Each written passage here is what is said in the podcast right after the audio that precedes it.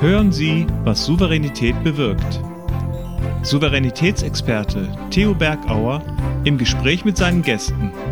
Unternehmer, erfolgreiche Sportler, Persönlichkeiten der Gesellschaft. In diesem Podcast gehen Sie zusammen mit Ihnen auf eine Tour, von der Sie souverän wiederkommen werden. Einfach bergisch gut.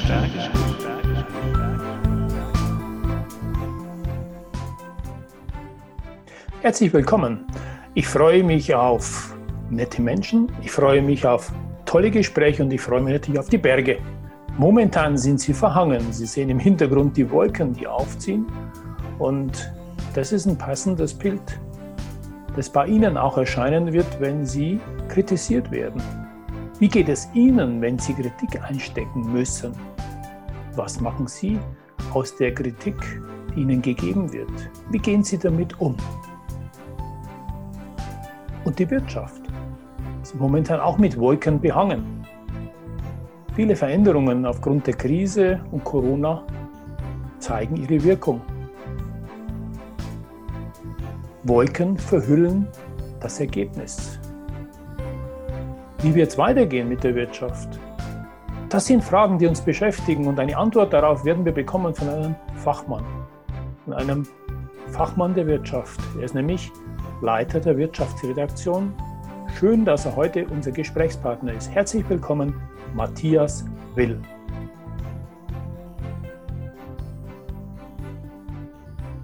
Ja, Matthias, sei gegrüßt. Wunderschönen guten Tag wünsche ich dir. Ich freue mich, dass wir heute miteinander ja in einem virtuellen zusammen sind. Äh, sonst sind wir meistens in der schreibenden Zunft zusammen. Du bist ja der Chef und Leiter der Wirtschaftsredaktionen einmal von der Frankenpost und zum anderen auch dann von der Neuen Presse in Coburg. Und ähm, was wir zuletzt gemacht haben, war ja bezüglich auch dem, wo wir virtuell unterwegs sind. Wir haben einen schönen, schönen Artikel geschrieben. Du hast mich mit Fragen gelöchert zu dem Thema, was macht denn jetzt die Homeoffice-Situation bei Unternehmen aus?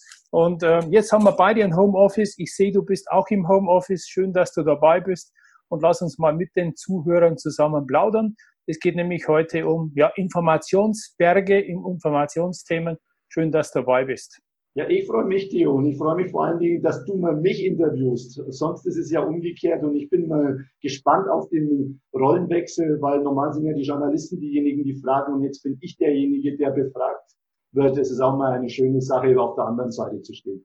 Das ist mal schön, die Erfahrung auch so mal mitzunehmen. Es ist immer ein Genuss, mit dir dann Themen anzugehen und deshalb freue ich mich, dass du heute die Zeit dazu gefunden hast.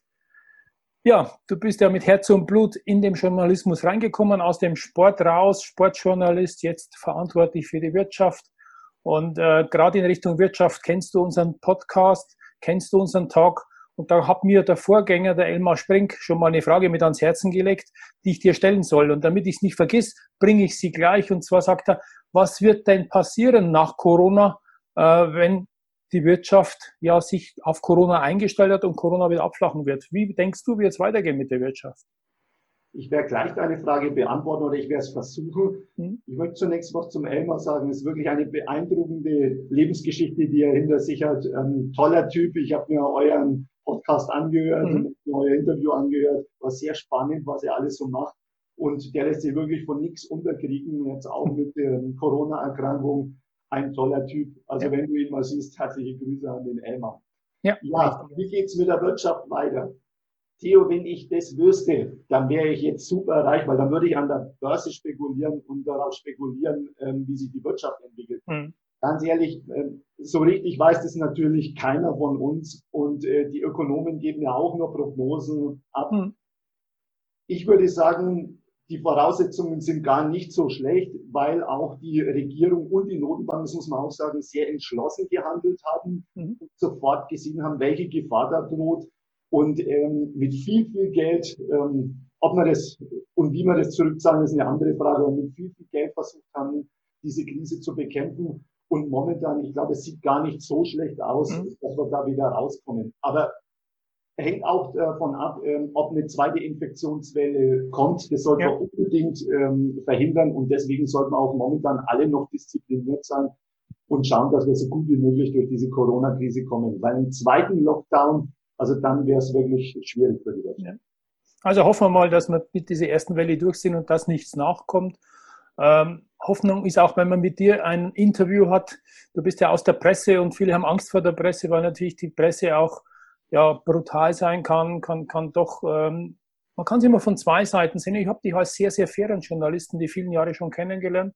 Warum legst du da sehr viel Wert auf fairen Journalismus und auch mal Positives aus der Region zu berichten? Naja, also als äh, Chef der Wirtschaft sollte man eigentlich grundsätzlich positive Herangehensweise haben. Mhm. Es wäre, glaube ich, eine schlechte Sache, wenn ich äh, von Grund aus den Unternehmen ähm, negativ gegenüberstehen würde. Das wollen wir nicht. Wir wollen einfach auch bei uns durch unsere Wirtschaftsberichterstattung zeigen, was unsere Region zu bieten hat. Und das ist eine ganze Menge. Also vom Tourismus über hervorragende Unternehmen, viele mittelständische Weltmarktführer, ja. Das wollen wir eigentlich nach außen tragen, auch als. Journalisten. Aber du hast gesagt, Journalisten müssen natürlich auch kritisch sein. Und das versuche ich auch meinem Gegenüber immer wieder klar zu machen. Ich habe eine positive Grundhaltung mhm. und Fairness sowieso. Ich bin im Sport groß geworden. Also mir ist im Sport Fairness immer wichtig gewesen, sind jetzt auch im Journalismus wichtig. Aber zur Fairness gehört auch, dass wir dem Leser sagen, wenn Dinge nicht in Ordnung sind. Und wenn es im Unternehmen schlecht geht, dann muss man auch darüber Bericht erstatten.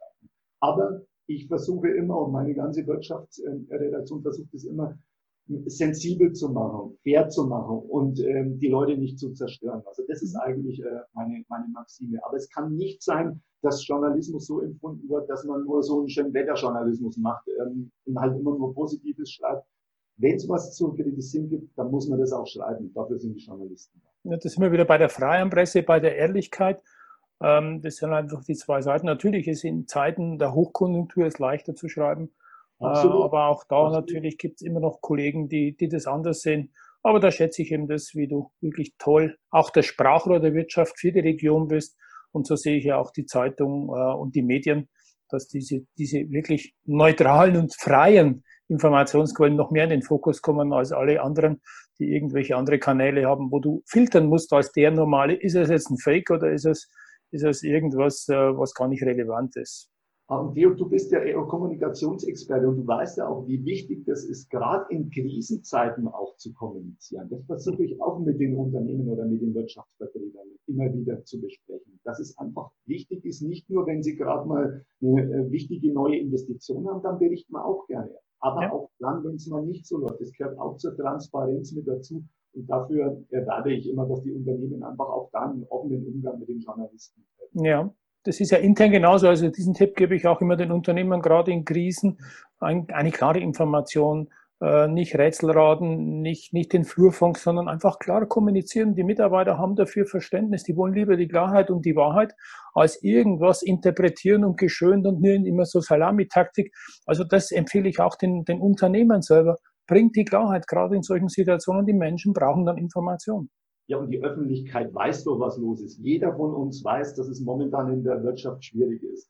Die Menschen haben doch Verständnis, wenn es im Unternehmen schlecht geht mhm. und wenn es momentan Probleme hat mit Lieferketten, mit Kunden und so weiter. Also man kann das auch ähm, ohne, ja, wie soll ich jetzt sagen, ohne sich dabei äh, schlecht zu fühlen, auch kommunizieren, weil, weil die Leute dafür auch Verständnis haben und ja jeder in dieser Wirtschaft auch arbeitet und wir haben alle momentan Probleme. Das ist einfach in dieser Corona-Krise. Ja, und es steckt auch keine böse Absicht dahinter. Es hat uns alle wie ein Schlag ins Gesicht getroffen und da müssen wir jetzt miteinander einstehen und das nach vorne kriegen. Und ich glaube, da passt auch ganz gut dem Elmar seine zweite Frage, die er mir mitgegeben hat. Ähm, das heißt ja auch mehr Stress für dich. Du hast tagesaktuell äh, mit einer noch anderen Arbeitsumfeld auch in der, in der Redaktion mit den ganzen Schutzmaßnahmen deine Arbeit zu bringen. Die Frage ist vom Elmar ganz einfach, wie gehst du mit dieser Belastung um? Was machst du zum Ausgleich? Also Elmar hat vollkommen recht. Unser Leben, das Leben der Journalisten hat sich beschleunigt. Also natürlich auch durch die sozialen Medien, Facebook, Twitter. Es werden ja auch ähm, Themen von außerhalb gesetzt. Es ist nicht mehr nur so, dass wir die Themen setzen, sondern uns werden ja auch über Twitter oder über soziale Medien was auch gut ist, von außen, von Lesern zum Beispiel, äh, Themen äh, vorgegeben oder ähm, angeregt, dass wir uns darum kümmern sollen. Das ist sehr gut. Aber es beschleunigt natürlich ähm, den ganzen Prozess. Und wenn man sich so einen Alltag bei uns auch vorstellt, wir arbeiten ja auch viel mit, mit Nachrichtenagenturen, da kommen auch ähm, hunderte Meldungen, äh, die man zumindest mal anlesen muss. Und dann ähm, stimmt es natürlich, dass sich ein äh, beschleunigter Arbeitsalltag äh, mit mehr Stress angestellt hat. Ähm, ja, wie gehe ich damit um? Vor allen Dingen mit Sport. Ja, das höre ich gern, das höre ich gern. das glaube ich, dass du das gerne Da rennst du bei mir offene Türen ein mit dem Sport. Absolut. Absolut. Nee, ist auch wirklich so. Ich gehe gern äh, joggen, ich gehe gern Tennis spielen, bin leidenschaftlicher Tennistrainer auch. Ähm, das sind so meine Kraftquellen. Ich kann auch gut beim Spazieren gehen mit meiner Partnerin oder auch ähm, beim äh, gemütlichen Beisammensein mit Freunden kann ich entspannen, ähm, Kraft danken. Und ähm, was eine besondere Kraftquelle für mich auch ist, ist äh, mein Tennistraining mit den Kindern. Ich mache wahnsinnig gern Training mit Kindern, weil die einen immer auf andere Gedanken bringen. Die hm. sind ehrlich, die hauen einfach Sprüche raus und das ist schön und da denkt man, man ist man leichter. Nimm dich nicht so wichtig, deine Probleme sind nicht so wichtig, schau dir an, die haben Freude daran und ja. Äh, mit denen, die beschäftigt ganz andere äh, Sachen. Das ist immer spannend und das erdet einen so. Also hm. das ist ganz wichtig, glaube ich, dass man sich neben dem Beruf andere Felder sucht, äh, die, die eine Kraftquelle für einen sind. Also das ist wirklich, wie du gesagt hast, abschalten zu können, ganz anderes Metier ähm, und da auch was beitragen können. Aus Kindern kommt ja immer ein Lächeln, kommt Dankbarkeit zurück und ähm, Kinder lieben die Anerkennung, die Wertschätzung, aber du musst halt wahrscheinlich als Coach auch oder als Trainer im Tennis korrigieren und das heißt Kritik wie, wie gehst du mit Kritik um? Denn Presse ist ja auch kritisch und das passt, glaube ich, ganz gut. Äh, wenn du Leserbriefe siehst, äh, wenn, wenn selber einfach Dinge recherchiert sind, da ist Kritik oft im Fokus. Wie siehst du das Thema Kritik für dich? Also ich denke, wir Journalisten sollten nicht empfindlich sein, wenn wir selbst kritisiert werden. Mhm. Aus folgendem Grund, wir sind diejenigen, die oft und gerne kritisieren. Zu Recht, weil es unser Job ist, weil mhm. wir ähm, ja, Ungerechtigkeiten, äh, Dinge, die nicht so gut laufen, weil wir die eben ähm, anprangern sollen. Das ist unsere Aufgabe. Aber wir sollten umgekehrt natürlich auch äh, nicht empfindlich sein, wenn uns Kritik gegenübersteckt. Und ich sage da so eine schöne Regel, die nennt sich Faktor 3. Ich sage immer, ich muss die dreifache Dosis von der Kritik aushalten, die ich selbst austeile. Also da darf man wirklich nicht zimperlich sagen. Ich bin auch nicht zimperlich. Ich schreibe doch ähm, spitze Kommentare, scharfe Kommentare und ähm, ich kann dann oder muss dann auch damit umgehen, wenn natürlich die Leser auch scharf äh, zurückschreiben. Mhm. Aber insgesamt sind die Leser, die, die, die mir schreiben, per Mail meistens, ja. die sind sehr angenehm, die versuchen sich konstruktiv damit auseinanderzusetzen, kritisch, aber meistens im Ton richtig und wenn jemand also einen völlig falschen Ton mal erwischt, äh, dann bin ich auch so, dass ich sage, okay, gut, dann schreibe ich halt zurück, dass ich gern vernünftig diskutieren würde, ja. immer offen. Ähm, und dann muss man einfach auch ähm, akzeptieren, dass vielleicht mal eine Diskussion auch nicht zustande kommt. Aber ja, schlussendlich, schlussendlich, schlussendlich geht es ja um Aufmerksamkeit zu bekommen. Die wollen ja was erreichen mit dieser Kritik oder mal im Fokus stehen, im wahrsten Sinne des Wortes. Und das ist natürlich wichtig, damit umzugehen. Was gibst du den Zuschauern für Tipps, äh, um selbstkritikfähig zu sein? Wenn du sagst, du selber hast für dich ein Maß gefunden, dieses 3F, dieses Dreifach an Kritik einstecken zu können, was, was, was hilft da den, den, den Zuschauern, auch mit Kritik besser umgehen zu können? Vielleicht haben wir in Deutschland auch ähm, so ein bisschen falschen Blick auf Kritik. Wir ähm, empfinden das oft als ähm, mangelnde Wertschätzung, als dass jemand nur nörgeln will.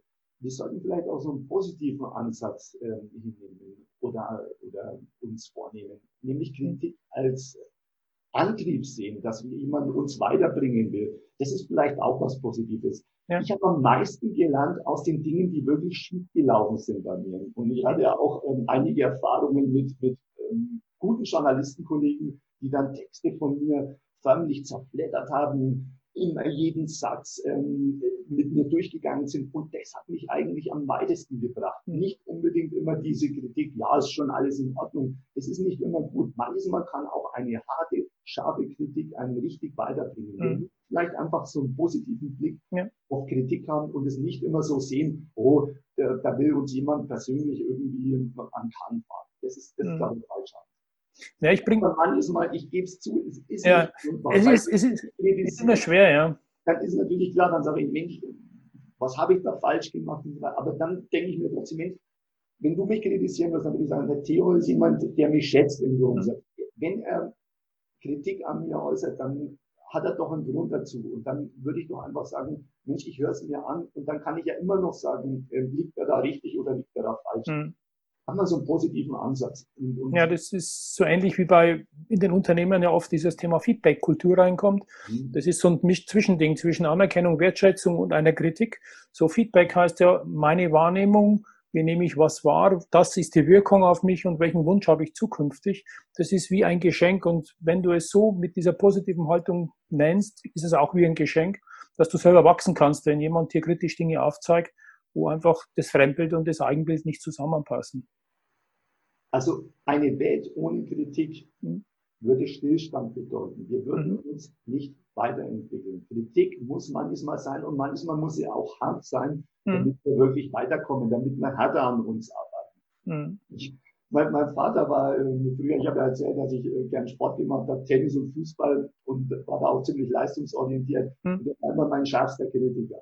Und ähm, das war manchmal als Junge schwierig, aber es hat mich auch angetrieben, ähm, nicht zu schnell zufrieden zu sein. Also ähm, Kritik, man muss einfach schauen, dass sie wohl dosiert ist. Nicht nur negativ, aber ja. auch äh, schon ab und zu mal sagen, Mensch, pass auf, da stimmt was nicht, du musst dich ähm, in der ja. Weise äh, ja. ändern und besser. Ja.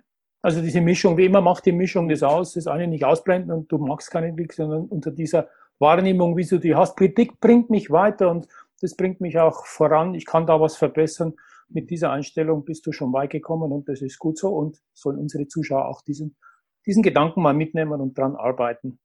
Mitnehmen sollst du einen Gegenstand. Das ist auch immer Bestandteil meines Talks und meines Podcasts, meine Gesprächspartner zu fragen. Stell dir mal vor, du müsstest jetzt Bayreuth verlassen, wo du ja momentan wohnst, und du dürfest einen Gegenstand mitnehmen. Welcher wäre das, lieber Matthias? Auf eine Insel oder so, ja. Ähm, ja, ja einen Gegenstand. Du fragst nicht nach Menschen, weil da würde ich natürlich vielleicht meine Partnerin mitnehmen ähm, oder ganz Ehemann. Gegenstand, Gegenstand. Aber ja. Gegenstand. Also ich würde ein Buch mitnehmen. Mhm. Ich liebe Bücher. Ähm, ich lese sehr viel, weil äh, Bücher, glaube ich, uns wirklich weiterbringen. Und vor allen Dingen verschiedene Bücher. Ich lese nicht nur Ökonomiebücher, ich lese auch gerne mal Philosophie ähm, oder auch mal was über Religion. Und ich finde, das hat mich immer weitergebracht, neue Gedanken zu mhm. kriegen. Mhm das, das ist einfach was Schönes, das, das, das bereichert mich. Okay, diesen Geist, diesen Geist immer wieder aufzufrischen. Ja. Da ist doch noch was Haptisches auch so im Buch. Das ist auch schön was Haptisches. In dieser kurzlebigen Welt doch was, was Bleibendes zu haben, was, was, was zum Umblättern, was zum Reinschreiben. Genau. Also ich liebe auch Bücher. Liebe ja, auch. ich mag es vor allen Dingen, weil man wirklich ähm, Zettel reinlegen kann, man was reinschreiben, sondern mache ich mir gerne Notizen mhm. ähm, zu, zu Absätzen, die, die mich interessiert haben oder wo ein Zitat ist, das mich besonders berührt hat. Das mache ich ganz gerne. Mhm. Und es geht digital nicht, klar, ich lese auch ja. natürlich mit einem Smartphone oder mit einem Laptop, äh, Tablet, aber ähm, ich finde es schöner, mit den, in, in Büchern zu lesen. Ja, es hat so beides seinen Charme, aber wenn du das eine gewohnt bist mit diesen gedruckten Büchern noch und mit Bildern, mit, mit Einlagen und mit, mit, mit Post-it rein und schreiben und, und, also das ist so eine Welt wahrscheinlich, in der du dich eingefunden hast und die dann zu verändern, ist ja auch gut. Aber wir haben gerade die neuen Medien schon angesprochen. Ich glaube, auch hier im Verlag kommt darum nicht äh, drum herum. Wir haben auch schon eine Serie gemacht, äh, wo du mich interviewt hast und wir das online gestellt haben. Wohin wird da die Reise gehen und wo befindet euch da aktuell, diesen, diesen neuen Trend, diese neuen Formate zu entwickeln? Ja, natürlich sind soziale Medien für uns immer wichtiger und ähm, die werden auch künftig weiter wichtig werden. Ich hatte kürzlich ein Seminar mit äh, Studenten äh, der Hochschule Hof und die haben deutlich gesagt, sie würden ganz gern, dass wir als Zeitung auch mehr Podcasts machen. Mhm. Ja, ich sag, grundsätzlich ist es natürlich möglich und wir haben auch Journalisten, die das können, die das in Kommentare sprechen können oder wie auch immer. Das geht alles. Nur bei all diesen Dingen, die wir ansprechen, bei all dieser Veränderung, ja, wir müssen mehr Videos machen, mehr Podcasts und so weiter. Und da bin ich einfach Wirtschaftler genug. Wir brauchen Dinge, mit denen wir auch Geld verdienen. Ja. Das wird gelegentlich vergessen. Natürlich ist es schön für unser Image, wenn man auf Instagram ist, wenn man auf Facebook ist und, und, und. Das ist wichtig, sehr wichtig sogar. Aber trotzdem müssen wir als Medien Wege finden, wie wir neue Geschäftsmodelle erschließen. Und zwar nicht nur, dass man sagt, ja, man macht halt was Neues, sondern es muss auch Geld damit verdient sein. Mhm. Und das ist wirklich die Krux, vor der diese ganze Branche steht. Und das ist wirklich kein einfaches ähm, Dilemma da. Oder keine einfache Sache, ja. Das ist ein Dilemma. Ja, kleine Schritte habt ihr ja schon gemacht, wenn man jetzt äh, zum Beispiel meine Artikel bei dir anschaue, du gibst es ein, du findest mich und dann werden zwei, drei Sätze anzitiert und dann heißt, okay, jetzt kauf dir bitte den Artikel oder kauf ein Abo, äh, damit du das digital runterladen kannst. Also dort ist man ja schon mutig diesen Schritt gegangen. Warum kann man das in Richtung Podcasting auch fortsetzen? Das werden wir, glaube ich, machen. Ähm, aber ähm, natürlich auch da muss man sagen, man braucht die personellen Kapazitäten dazu. Also man kann nicht alles an einem Tag machen. Man kann nicht mhm. gleichzeitig sagen, okay, jetzt mache ich vielleicht ein Video, dann schreibe ich einen Artikel dazu, mhm. dann mache ich noch einen Post, Podcast und, und, und. Also man muss schon aufpassen, dass man sich auch nicht verzettelt und dass die Redaktion äh, die ganzen mhm. Dinge auch noch leisten kann. Wir müssen einfach so einen Spagat hinkriegen zwischen ausprobieren und natürlich das Kerngeschäft nicht zu vernachlässigen, weil das ist auch klar das Kerngeschäft der Journalisten ist es wirklich, Informationen zu transportieren, ja. kritisch zu sein, kritische Analysen zu bringen und vor allem das regionale Geschehen für uns als ähm, regionale Tageszeitung, das regionale Geschehen äh, hm. so zu beleuchten. Das ist unsere hm. Kernaufgabe. Und äh, man muss einfach aufpassen, dass man neue Dinge, ja, muss man unbedingt machen, aber die, das Kerngeschäft nicht äh, vernachlässigen. Das ist ja. auf jeden Fall wichtig. Ja, also das ist ein guter, guter Hinweis. Fühler ausstrecken zu neuen Dingen, aber Fokus immer noch auf dem Kerngeschäft und das wird bleiben. Es wird nicht wegbrechen, so wie in anderen Branchen, aber und es wird bleiben und das heißt da drin. Und da ist natürlich auch finden, was sind interessante Themen. Das wäre die Frage, die, die ich mhm. mir überlegt habe. Wie schaffst du es? Du brauchst ein Gespür, ein richtiges Gespür für das, was interessiert momentan den Leser, was treibt ihn um. Äh, wie bist du zu diesem Gespür gekommen? Also äh, Gespür ich denke, ein bisschen was sollte man eigentlich als Journalist grundsätzlich haben. Man sollte neugierig sein. Man sollte sich überlegen, Mensch, was treibt momentan die Menschen um? Als ähm, wir unser Interview über Homeoffice geführt haben, da lag es auf der Hand, weil mhm. fast oder viele Leute waren einfach im Homeoffice und ähm, viele Leute hatten Probleme.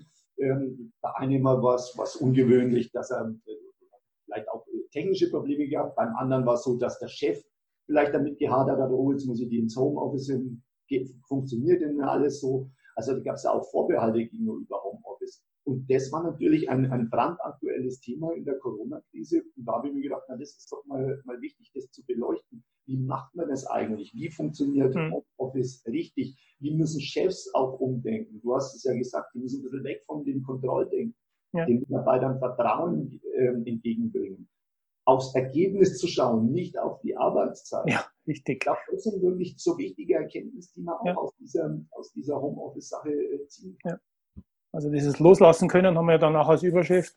Da mhm. oben, äh, Chefs müssen einfach loslassen können, Vertrauen schenken, weg vom Controlling, weil immer die, die Meinung war, ja, zu Hause, da ist er abgelenkt und bringt es nicht. Aber du hast das auch richtig zusammengefasst. Nicht die Zeit ist das Wichtige, sondern die Ergebnisse zählen. Und du kannst auch im Büro trödeln, bist zwar präsent, lässt dich aber ablenken und kommst auch nicht zum Ergebnis. Also das war eine gute, gute Lehre und äh, ich kenne viele Unternehmer, die jetzt wirklich daran arbeiten, eine Mischung hinzukriegen. Zwei, drei Tage in der Woche, entweder im Büro oder im Homeoffice.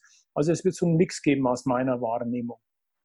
Ganz wichtig, das ist mir äh, wichtig, dass man das vielleicht auch noch ergänzen, ein Netzwerk zu haben. Das ist für dich wichtig, ist für mich als Journalist genauso wichtig. Also ich muss Kontakte haben an die Hochschulen, an die Universitäten, in die Unternehmen rein, zu den Gewerkschaften. Mhm.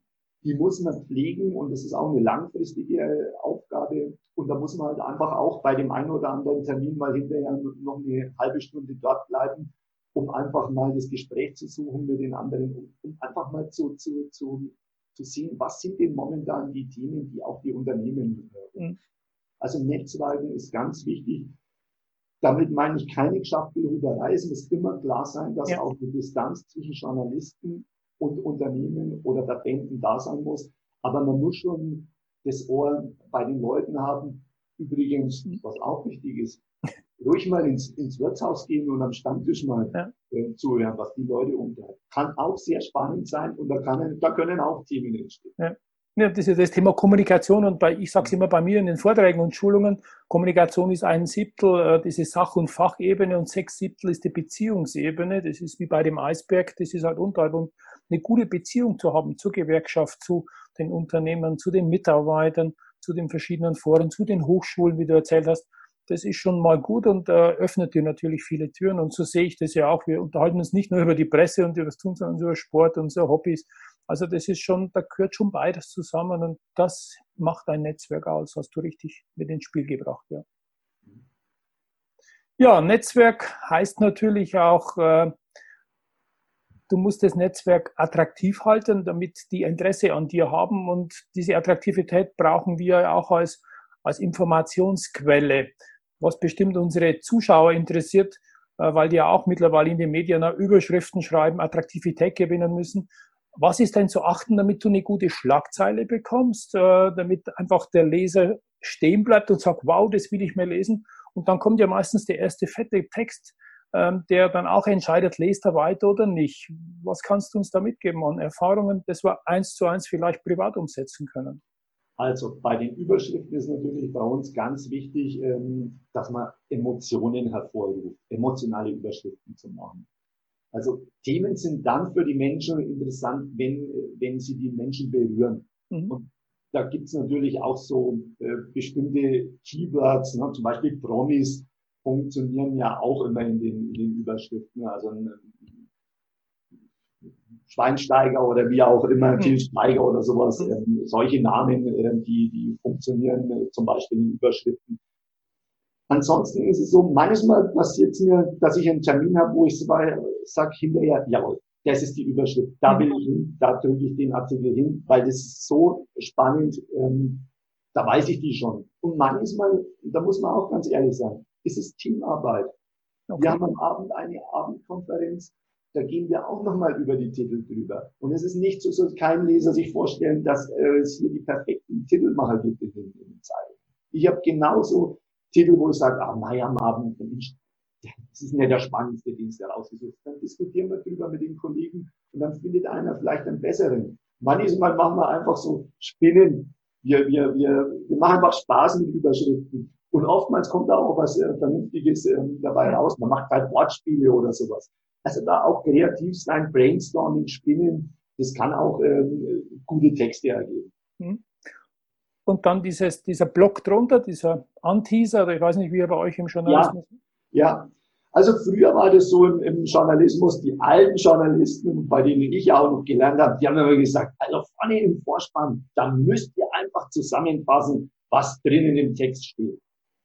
Ja, und dann äh, hat man versucht, da irgendwie in drei, vier Sätzen zusammenzufassen, was da in dem Text steht.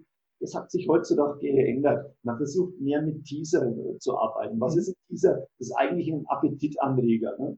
Man versucht zum Beispiel äh, Fragen aufzuwerfen. Ne? Ähm, wie konnte das passieren? Mhm. Wie ist es nur dazu gekommen? Ne? Mit Fragen, mit Fragen ja, reingehen. Mit Fragen, einfach neugierig zu machen. Ne? Keine Ahnung, das Unternehmen XY ist seit vielen Jahren erfolgreich. Im vergangenen Jahr ist der Umsatz um 15 Prozent gestiegen. Wie konnte ähm, oder was ist das Erfolgsgeheimnis? Mhm. Dann macht man ein bisschen, ein bisschen Lust, äh, den Lesern äh, diesen Artikel auch zu, zu lesen. Also da hat sich einiges geändert, dass man einfach ein bisschen neugieriger, ein bisschen frecher schreibt. Siehst du, dann habe ich ja doch von dir schon einiges gelernt, weil in unserem Format haben wir auch so einen Appetitanreger für den nächsten Talkcast. Mhm. Und ich mhm. habe einen rausgesucht, der, der, dir mit Sicherheit Spaß machen will, denn du liebst die Geschwindigkeit, du liebst den Sport. Ähm, nicht nur Tennis, sondern andere Sportarten. Und ähm, ich habe als nächsten Talkcast den zweifachen Medaillengewinner im Bobfahren zweimal auf Silber gefahren im Viererbob und er ist ein Anschieber, also er sorgt dafür, dass, dass mächtig Gas gegeben wird, dass sein Bob schnell beschleunigt. Er ist ein Teil eines Hochleistungsteams. Und welche Fragen soll ich denn dem Alexander Rödiger stellen, der in Oberhof zu Hause ist in Thüringen und dort wahrscheinlich jetzt gerade fleißig trainiert, denn im Sommer werden die Wintersportler gemacht. Welche Fragen soll ich ihm stellen, wenn ich dann morgen mit ihm den Talk habe äh, zu dem Thema, das wir dann morgen behandeln? Also Theo, zunächst einmal nicht nur ich freue mich besonders auf, besonders auf den Alexander Rüdiger, sondern ganz bestimmt wird mein Vater den hören, unser Gespräch auch gerne hören, weil der ist nämlich ein leidenschaftlicher Wintersport-Fan und er guckt alles an, von Biathlon über Bobfahren und so weiter. Der wird sich natürlich freuen, wenn ich dann den Alexander Rüdiger Fragen stellen kann. Also ja. insofern ähm, wird es sicherlich doppelte Freude bei mir und bei meinem Vater auch geben.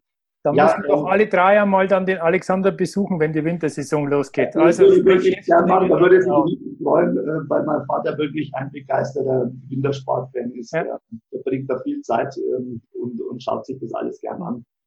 Ja, ähm, Alexander Rüdiger, ich habe mir mal ähm, seinen Lebenslauf angeschaut. Wahnsinnig spannend. Ich finde es auch spannend, dass er äh, dreifacher Familienvater ist. Mhm. Ähm, das wäre natürlich eine Frage, wie er das alles unter den Hut kriegt. Ist ja nicht so ganz einfach, Leistungssportler zu sein. Er muss sich ja auch darum kümmern, was nach seiner Karriere kommt ja. und Familie dazu. Ja. Das wäre eine Frage.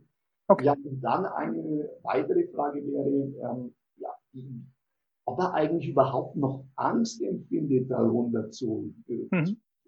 okay. brausen. Das sind ja wahnsinnige Geschwindigkeiten. Ähm, ob man das jemals verliert oder ob da immer noch ein gewisser Respekt okay. ist, weil ähm, es kann ja trotzdem was passieren. Ja, ja. Und dann wird es halt grob fahrlässig, wenn du wahrscheinlich. Aber das ist eine spannende Frage. Wie geht er damit um? Hat er eine Angst? Ist immer die Anspannung da? Oder ist ihm schon ganz egal und der ist abgeblüht? Das werde ich ihm fragen. Also dann schau den nächsten Podcast Eine Frage, ausnahmsweise dritte Frage. Ja, hast noch eine? Ich habe noch eine. Ich habe gelesen, dass er ähm, jüngst eine Knieoperation hatte und ein bisschen ähm, da aus dem Tritt gekommen ist. Auch das, ähm, wie geht man damit um? Weil das ist ja doch was, was schon ein bisschen so die nächste Zukunft zerstört. Man ja. kann an den Wettbewerben nicht äh, teilnehmen und darauf trainiert ja so ein Leistungssportler die ganze Zeit. Also wie er sich da einfach auch mental immer wieder rauszieht aus solchen ähm, Rückschlägen. Genau, besonders dann wie letztes Jahr, ja dieses Jahr war es im Februar, als sogar die Weltmeisterschaft in Deutschland war, in Altenberg und er wegen dieser Operation nicht teilnehmen konnte, wo er wirklich lang hingearbeitet hat. Also drei Fragen. Ich weiß, du bist der Spezialist des Fragen, deshalb lasse ich die drei durch und werde sich morgen dann in den Talk stellen. Herzlichen Dank nach Bayreuth. Es war wieder ein Traum mit dir und die Zeit ist verflogen. Ich freue mich, dass du dabei warst. Ich wünsche dir eine schöne Zeit und irgendwann werden wir auch miteinander Sport treiben und die Einladung steht, dass dein Papi, du und ich zusammen mal dann an die Bobbahn live gehen, um die Sportler dann zu sehen, den die du dann wahrscheinlich auch mit Fragen löchern kannst und darfst. Und grüßen wir den Alexander schön und vor allen Dingen auch die Frau Ines, den Tom, die Lina und die Amelie. Ich habe mir die Kinder gehört. Wow. Du weißt schon, dass man mit Kindern gut umgehen muss. Ja, ja, Kinder. gut umgehen und sondern sollte sich auch vorbereiten auf ihre Tochter. Das ist gut so. Ja, eine Recherche wäre ein weiteres Thema, aber die Zeit ist vorbei. Vielleicht machen wir mal einen neuen Tag. Ich sage herzlichen Dank, habt du einen schönen Tag und ich sage mal bis bald. Vielleicht lesen wir wieder voneinander oder vielleicht hören wir voneinander. Schön, dass ich wir uns. Danke dir, das hat mir sehr viel Spaß gemacht.